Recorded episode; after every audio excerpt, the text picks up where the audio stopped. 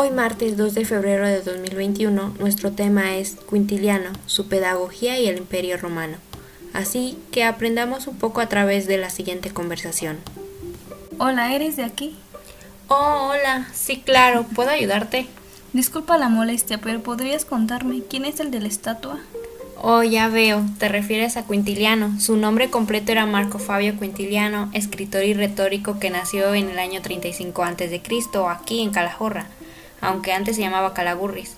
La verdad se sabe poco de su vida, pero se asegura que se educó en Roma y después regresó a España para consagrarse a la enseñanza, aunque después fue llamado a Roma por el emperador Galba, quien reinaba en ese entonces.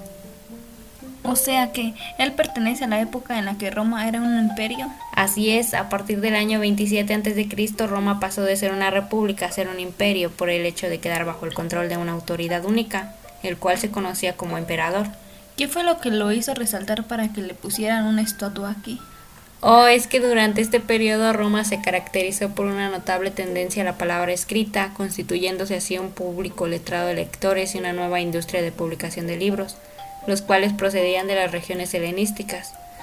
En fin, la educación se sustentaba sobre las bases helenísticas y la enseñanza se basaba en las obras, en las obras clásicas escritas en latín como la de Cicerón y Ovidio, y en este mismo ámbito Quintiliano era la figura central debido a sus aportaciones.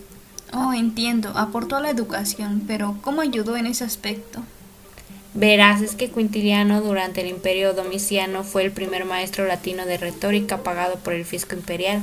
Posteriormente pasó a ser tutor de sus dos sobrinos, concediéndole la categoría de consular, pero fue hasta poco antes de su muerte que publicó su principal obra, Institutio Oratoria, la cual satisfacía una creciente necesidad de formación del profesorado, ya que abordaba el proceso de instrucción desde tres componentes, objetivos, métodos y contenidos.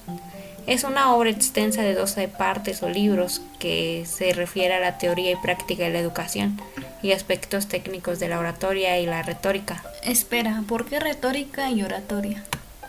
Oh, eso es porque los presupuestos teóricos y la orientación general de la institución oratoria se derivan de la tradición retórica griega de Isócrates, transmitida por medio de Cicerón. Por eso Quintiliano, al igual que ellos, consideraba que la meta final del proceso educativo era la formación del hombre experto en hablar.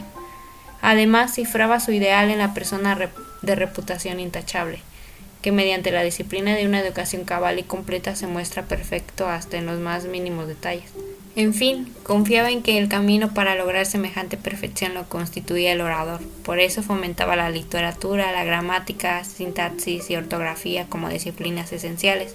Sin embargo, su gran mérito reside en su tratamiento de una serie de aspectos en la educación no tenidos en cuenta hasta entonces, como el reconocimiento del papel fundamental del maestro como mediador del proceso e intento de aproximación de una psicología del aprendizaje. Todo ello a partir del estudio del carácter del niño y del comportamiento del maestro. Entonces, él consideraba que la calidad de la escuela dependía tanto del carácter y de la intuición psicológica del maestro como del material de enseñanza. Exactamente. Muchas gracias por darme su tiempo. Ahora que sé de él, ¿me tomas una foto de la estatua?